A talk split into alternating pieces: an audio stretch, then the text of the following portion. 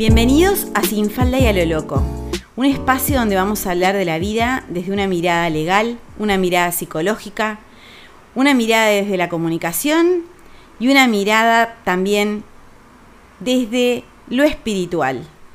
Bienvenidos a Sin Falda y a lo Loco, una forma de vivir. Hola, ¿cómo están nuevamente? Juntas en este martes de Sin Falda Cero Loco.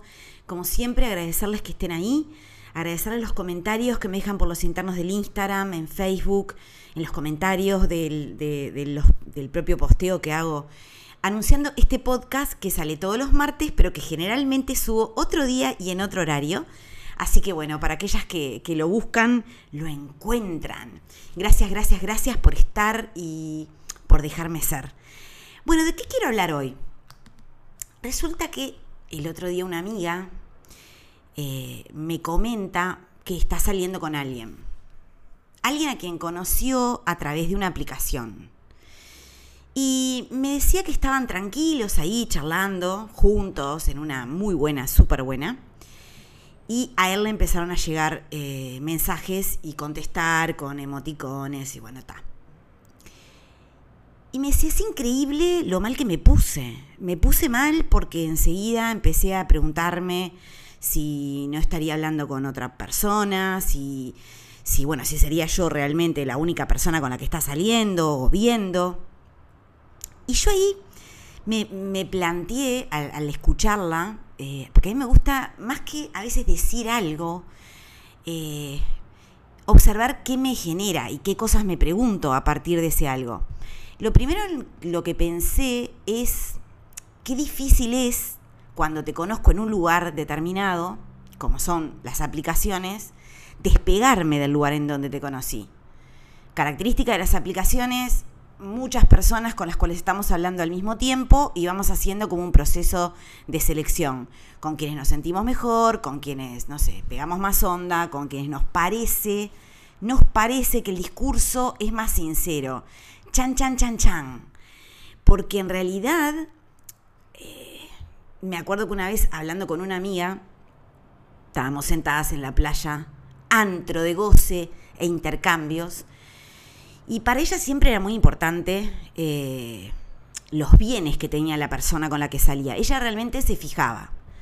Entonces, bueno, cuando le decían que tenían una casa acá o allá, que vivían en tal lado, pero que en realidad tenían otra casa ahí, o, autos, o lo que fuera, campo, etcétera, etcétera.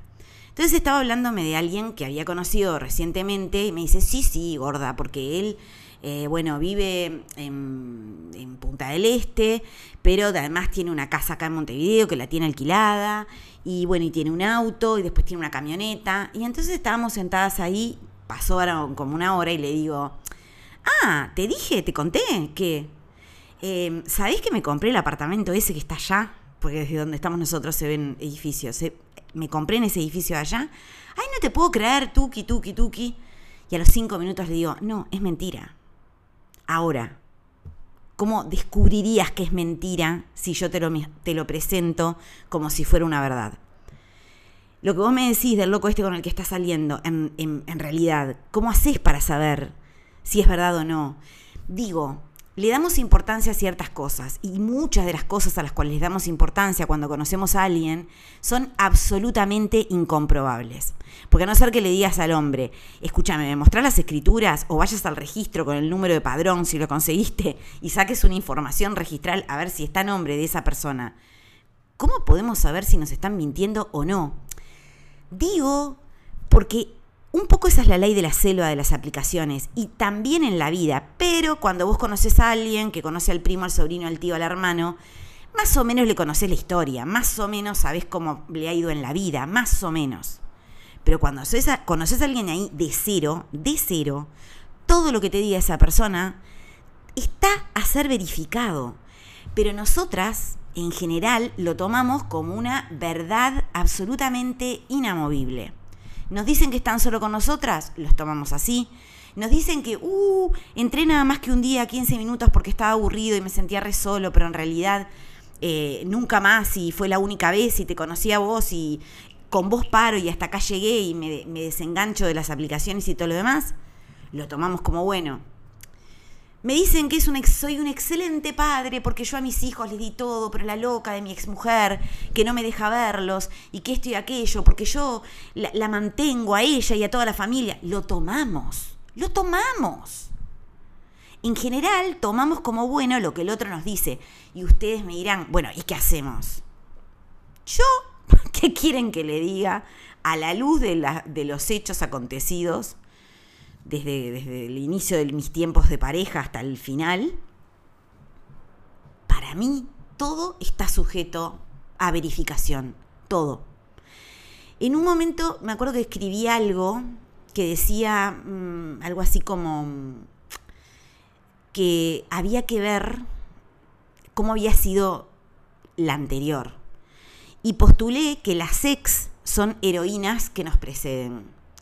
Porque las ex en la vida que tuvieron y en lo que nos cuenta la persona con la que estamos saliendo sobre ellas, no si nos quedamos con lo que nos cuenta, pero si nos quedamos con cómo estás hablando de la otra persona, qué estás diciéndome de la otra persona. Hay mucha información. Y me acuerdo que al pie de ese posteo, varias me pusieron, no, no, pero no siempre, porque hay cada una, no todas las mujeres somos buenas, por supuesto. Ni todas buenas, ni todas malas. Es más, yo diría que todas somos una mezcla de luces y sombras. En algunas cosas podemos ser sumamente luminosas y en otras nos agarran reviradas o nos tocan ciertos lugares y probablemente salgan unas sombras impresionantes. Partiendo de ese, de ese concepto de que todos somos pura luz y pura sombra, que nadie acá es perfecto, si no, no estaríamos en este plano, sino que estaríamos con el arpa tocando arriba de la nube. Desde ese lugar, todo es pasible de ser verificado. Y para mí, las ex de mis parejas siempre fueron una fuente de información muy interesante. En primer lugar, porque como, como la mayoría, tendía a creer que todo lo que decía eh, esa persona con quien yo estaba saliendo era verdad. Pero después con el paso del tiempo, la verdad va surgiendo. Hay un dicho muy famoso que dice que con el tiempo la verdad prevalece. Y es, yo creo que es un gran concepto. Con el tiempo la verdad sale a la luz. Con el tiempo, a veces pueden ser 20 años, no son 10 minutos, pero con el tiempo, y si queremos verla, porque hay que tener ganas de verla, la verdad sale a la luz. Y en un momento yo salí con alguien que me decía que las redes, las aplicaciones en sí, no las redes, las aplicaciones eran como los nuevos bailes, ponele, de mi época. Yo la verdad, ni en aplicaciones, ni en bailes. Porque en los bailes no, tenía así como que lo que se diga un éxito descomunal, para nada. Y tampoco me gustaba conocer gente en los bailes. Yo en los bailes iba a bailar, generalmente iba a bailar, alguna vez, alguien, pero a mí me gustaba ir a bailar. Bailar era lo que me llevaba más tiempo. Y las aplicaciones me aburren muchísimo, muchísimo, muchísimo. Me aburren porque llevan mucho tiempo, me aburren porque tenés que estar horas y horas hablando con quién sabe quién, de cosas que me interesan menos que poquito. Alguien decía que levantar por una aplicación era un trabajo, que había que tener tipo un cuaderno para tener organizado lo que sabíamos de cada quien. Y porque bueno, porque después cuando llega el momento de conocerte a vivo, de repente todo el trabajo que estuviste metiendo, ¿a dónde se va? Ahora, volviendo a lo de mi amiga y cómo hago para confiar. Ella me comentó que le había preguntado y que él le había dicho que era, no sé, una persona conocida, que estaba, que de hecho trabajaba para él en algo muy puntual. Pero ella se quedó ahí, ¿no? Con el bichito, se quedó con eso dándole vueltas, se quedó con eso dándole vueltas. Y yo me hago una gran pregunta un poco unida, ¿no? A esto, que es, ¿por qué no escuchamos a nuestras dudas? Nuestras dudas, cuando estamos conociendo a alguien, en general son sabias. Y no, no lo hablo solo en términos de pareja, lo hablo también en términos de amistades, de personas que uno a veces conoce en un grupo, que de primera, ponele, mmm, viste, entras, empezás, pero no estás del todo convencida. Algo sentiste cuando hablaste por primera vez. Digo hombre, mujer, en calidad de lo que sea, ¿eh? No estoy hablando solo pareja. Y después venimos con nuestra propia autocensura. No, pero escúchame, lo que pasa que sos tremenda, no te vas a poner a dejarte guiar por la, entre comillas, intuición. Fíjate que la mina te demostró o el tipo te demostró que era excelente persona. Muchas veces recordé la primera vez que conocí a alguien, la primera vez que vi a alguien y me había dicho, mm, no me cierra, no me cierra, hay algo acá que no me cierra. Recordé cómo le había pasado por encima esa intuición. Recordé cómo me había abrazado a querer creer que esa persona era de otra manera. Recordé el camino por el cual no me escuché a mí misma. Creo que cuando sentimos una duda, por algo la sentimos. Por algo la sentimos. Y me acuerdo que hay una película que para mí es, debería ser obligado verla, ¿no? Que se llama, la traducción en español es simplemente no te quiere. El inicio de esa postula dos cosas.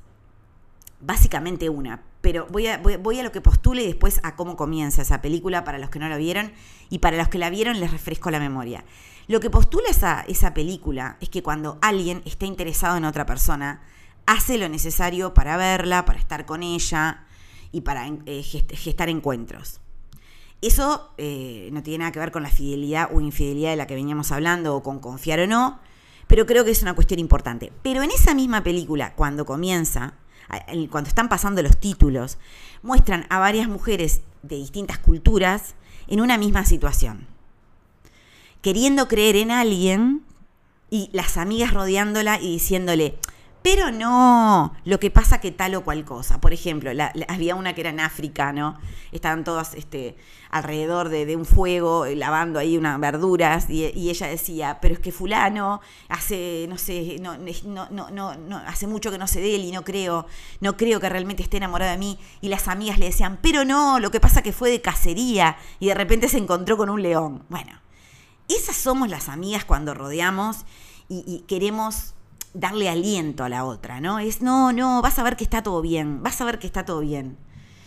De hecho, hay un mensaje muy interesante en esa película también, que es como empieza, empieza, que es una nena que está jugando en, un arenero y un amiguito le pega, el amiguito, ¡pum!, le pega. Y va con la madre, la nena, llorando y le dice, ¿por qué él me pegó? Y la madre le dice, oh, lo que pasa es que te quiere. O sea, qué mensaje, ¿no? Qué aprendizaje. Después queremos preguntarnos por qué pasan tantas cosas. Eh, pero de verdad, primero pensar en general cuáles son los mensajes que le damos a nuestros hijos, a los, a los menores en general, y luego el, gran tema de que sí, ¿no? De que se asocie que alguien te maltrate con que eso sea que te quiere. Que pegarse una demostración de amor a cualquier edad, me vale madre, agarras, agarras al chiquilín, vas a buscar a la madre y tenés unos planteos y unas conversaciones y que a tu hija le quede súper claro que esa no es la manera en que nadie te tiene que demostrar el afecto. Incluye a los propios padres, maestros, compañeros y público en general. Pero a veces hay películas que realmente no tienen desperdicio. Esa no tiene desperdicio. Simplemente no te quiere. Tengo la sensación de que no escuchamos nuestras propias dudas y a veces tenemos grandes, grandes eh, eh, llamadores o, cuestiones eh, que nos están indicando, ¿no? Que nos están. que son, yo creo que son de donde surge la duda. Porque las dudas en general surgen de esas cosas que vemos pero no vemos que vemos casi como que sin querer. Entonces, bueno, es eso, ¿no? Que alguien esté hablando por celular y que vos estés ahí. Más todo lo que implica la relación con el fucking celular. Porque la gran pregunta es si estás pasando un tiempo conmigo, de verdad, y además no se trata de esas, porque en este caso puntual además, y creo que para muchas personas que hacemos muchas cosas al mismo tiempo, cuando compartimos tiempo con alguien, no es que estamos todo un día de repente, sino que compartimos horas, momentos, instantes, una noche. Pero realmente cuando estás en el encuentro, yo dejo el celular en silencio. Mi celular está en silencio siempre, siempre. Porque nada, trabajo de lo que trabajo, ya saben, soy lectora de registros acásicos. ¿Y qué pasa? Si yo estoy leyendo un registro, más allá de que trabajo por videollamada, que no uso el mismo no es el mismo mi celular personal que el que utilizo para las videollamadas, como no es el mismo mi celular personal ni el que utilizo para las videollamadas ni el de la de la agenda. Tengo tres celulares distintos, uno no lo tengo yo, lo tiene la de la agenda, que es, valga la redundancia, la que maneja y lleva la agenda. Gracias a por existir. Ese celular, el mío personal, está al lado mío siempre, de hecho, es eh, donde pongo la, alarma para que, para que suene y me marque que, se, que pasó el horario de atención. Pero está siempre, siempre, siempre apagado. Y empecé a acostumbrarme a tenerlo constantemente apagado. Chequeo bastante seguido, trato de mirar bastante seguido, pero a mí el celular no me interrumpe. No me gusta que me interrumpa un celular y no me gusta que me interrumpan celulares ajenos. Es una gran falta de respeto estar con el celular al lado cuando estás con una persona.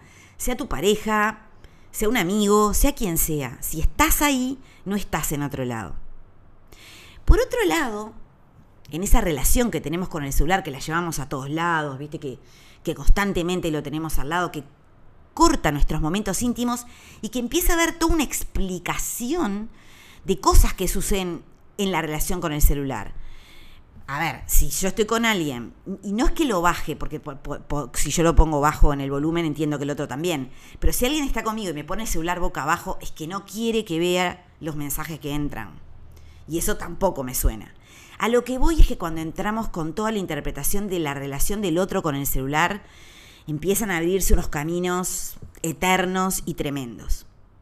Pero sumado a todo esto, que éramos pocos y mi abuela salía de noche, una gran parte de las personas que conozco, que atiendo, a quienes les han sido infieles o que son infieles, mantienen relaciones paralelas a través de su celular, por aplicaciones, por, por, lo que sea, por las distintas cuestiones, en horarios nocturnos. Dicen que están trabajando, o diurnos, ¿no? Digo, o sea, dicen que están trabajando, dicen que...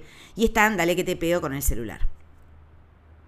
Con lo cual, ya ni siquiera es necesario como antes que se dé un encuentro físico. Puedes estar engañando tranquilamente a tu pareja durante un tiempo prolongado sin que haya ni medie un encuentro físico. Y ahí me hace muchísima gracia porque mirá si se actualizarán los registros a las nuevas subjetividades y a las nuevas necesidades, que cuando un registro habla de infidelidades, discierne la diferencia. Y dice, esta persona está en contacto con otra u otras y dice si es otra u otras y además dice si es presencial o no. O sea, si esa persona vio a la otra físicamente o si solamente mantiene una relación virtual. Y muchas veces la persona que está escuchando eso, quien se está haciendo un registro, dice, ah, bueno, pero no se vieron personalmente. Y ahí es como les digo, siempre está el tema de definamos lo que para nosotras es infidelidad. No lo que para tu pareja es infidelidad, no lo que para tu amiga Pocha es infidelidad, no lo que para tu mamá, tu papá y tu hermano es infidelidad. No, ¿qué es para vos infidelidad? ¿Qué cosas para vos significan que alguien te está siendo infiel? ¿Qué importancia tiene para vos la infidelidad? ¿Qué importancia tiene la infidelidad en relación a la confianza? Hay tantas maneras de, parejas, tantas formas de parejas, como pelos tengo en la cabeza, que es fino pero abundante. Con lo cual, hablar de infidelidad hay que ver qué contenido le ponemos. Pero en mi versión de la infidelidad, si alguien está relacionándose con una persona, mandándose mensajes de un cierto tenor y hablando de, contándole la vida, de repente yo te tengo sentado delante y no me hablas, pedazo un hirsuto y estás hablando como loco por, por, una aplicación o por lo que sea, Instagram, Facebook o Lucky Venga, con alguien con toda fluidez, ¿por qué no te vas a la punta de un sauce verde? Eso no solamente para mí tipifica como infidelidad, sino que tipifica como hijiputismo. Porque no me digas que si no le estás dando bola a la persona con la que estás, si no te interesa la persona con la que estás, además de todo, frente a esa persona e hipotecándole su tiempo y su vida, estás hablando re bien y re guay con otra. Nah, nah, nah, nah. ¿Saben qué? Con el tema del celular, la intimidad dejó de existir. Porque vos antes, para engañar, tenías en general, no sé, que trasladarte, que ver a la persona, que estar en presencia, o sea, salías de tu casa, te ibas a un lugar, entrabas en ese lugar, te metías en esa otra cama y ahí tenías relaciones o lo que fuera. O te ibas a tomar un café o lo que fuera. En todo caso, salías de tu casa. Pero ahora, la tercera, cuarta, quinta, séptima o novena en discordia, de repente está contigo, en la misma cama. ¿Por qué? Porque el hirsuto o la hirsuta está chateando contigo al lado acostada. O vos en el dormitorio y él en el living. O veraneando juntos mientras el otro o la otra la extraña y esté diciendo, no sabes, qué horrible, estoy acá con mi pareja y que embole y no sé qué, ¿cómo querría estar con vos a 49 grados en la ciudad tirados abajo el aire acondicionado y fornicando y garchoteando? Y vos de repente de vacaciones con la persona, re contenta y re creyendo que está todo bien, y tenés a otro o a otra metida en la relación. El móvil, el celular, las aplicaciones, las redes, tiraron abajo. Acabo de darle un guantazo al, micrófono. ¿Cómo quedó? Tiraron abajo tuk. Em, tiraron abajo el concepto de intimidad, el espacio privado, íntimo, para permitir que cualquiera entre si alguien le abre la puerta. Y abrir la puerta simplemente es contestar. Entonces, los momentos privados, íntimos, compartidos, entre dos o entre tres, porque puede ser un grupo, no digo un grupo de amigos o lo que fuera, está atravesado por esa utilización, esa relación que tenemos con el celular, con el móvil. No hay más que ver cómo nos ponemos cuando nos quedamos sin conexión, cuando, bueno, si no tenés un, contrato, se, se te terminan los datos y ahí estamos como locas volviendo a cargar, no vaya a ser que nos quedemos sin, sin poder comunicarnos con el mundo. No hay más que ver el estado en que nos ponemos cuando se cae Instagram, cuando se cae WhatsApp, cuando se cae, cuando se cae. Nos ponemos como locas. No, porque es mi trabajo. No, porque yo trabajo con las redes. De verdad trabajo con las redes. Posteo en las redes, tengo una página web, tengo un podcast, contesto todos los mensajes privados personalmente, los de Instagram, porque todo lo que tiene que ver con, con el celular eh, de, la agenda lo, maneja la de la agenda, yo no, porque no me darían los tiempos. De verdad yo trabajo con las redes. Y sí, dependo de las redes. Totalmente dependo de las redes. Dependo de WhatsApp, dependo de muchas cosas. Si cae, me preocupa. Pero es anormal cómo nos ponemos todos cuando se caen las redes. Sentimos que quedamos por fuera del mundo. Y seguimos insistiendo en decir, en decir que hay un mundo real, teóricamente presencial, y que hay un mundo virtual, teóricamente no presencial. El mundo real ya no es presencial solamente. El mundo real también es virtual. Porque de hecho estamos más tiempo conectados en redes, en Instagram, en Facebook, en WhatsApp, que lo que vemos de verdad a las personas. Interactuamos muchas veces más con los reels que vemos, con los posteos que leemos, con los mensajes que mandamos y que nos mandan, que con la persona que tenemos al lado y con la cual estamos viviendo, conviviendo o pasando un momento. Entonces, está bueno empezar a hablar y a utilizar las palabras incorporando nuevas realidades. Y hay una nueva realidad que es, la vida pasa también por lo virtual, porque en lo virtual exponemos lo que nos, lo que nos sucede, o sea, en lo virtual estamos exponiendo fotos de lo que comemos, de con quién estamos saliendo, de la amiga con la que pasamos bien, del hijo, el perro, el gato, el canario. Por favor, si quieren y les interesa el tema, escuchen el podcast de las protecciones eh, energéticas de hace más o menos dos o tres semanas. Escúchenlo, porque también tiene que ver con esto de cómo exponemos nuestra vida privada.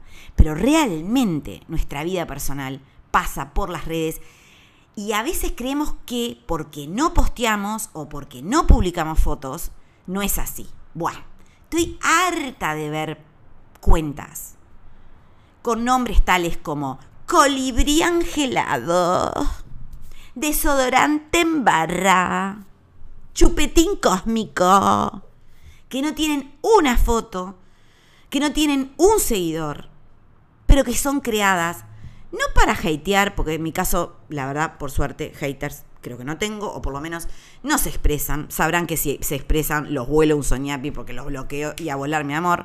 No me interesan. Pero lo que voy es que esas cuentas cobardes 300% son las cuentas que se crean para chusmear. Solo para chusmear. Cuando no tenemos más de una, en la que en una supuestamente somos y en la otra sencillamente espiamos. De novena, de, de décima. ¿Mejor manera de perder el tiempo que esa se nos ocurre? A mí no.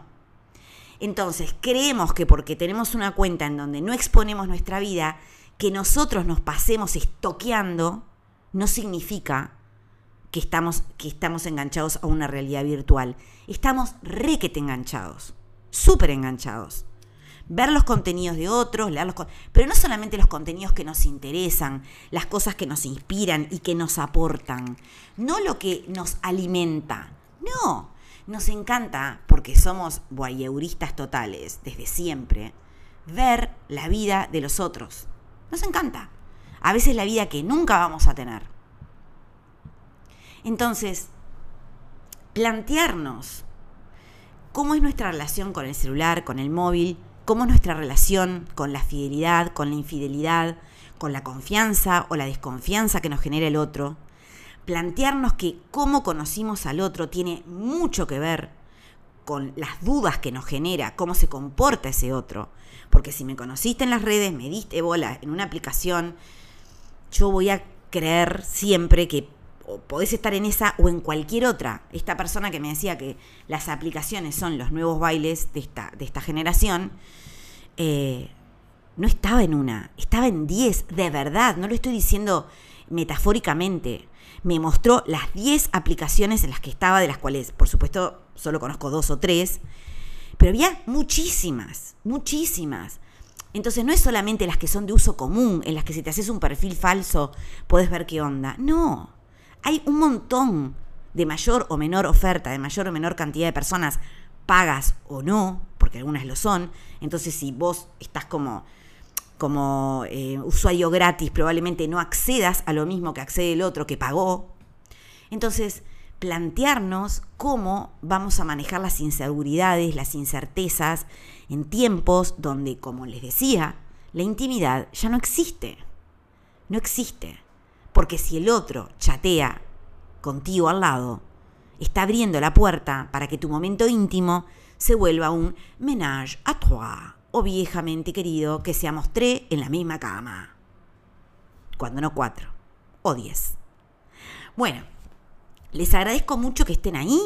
Espero que esto sea útil, útil para lo que sea, para pensar, para pensarnos, para plantearnos cosas.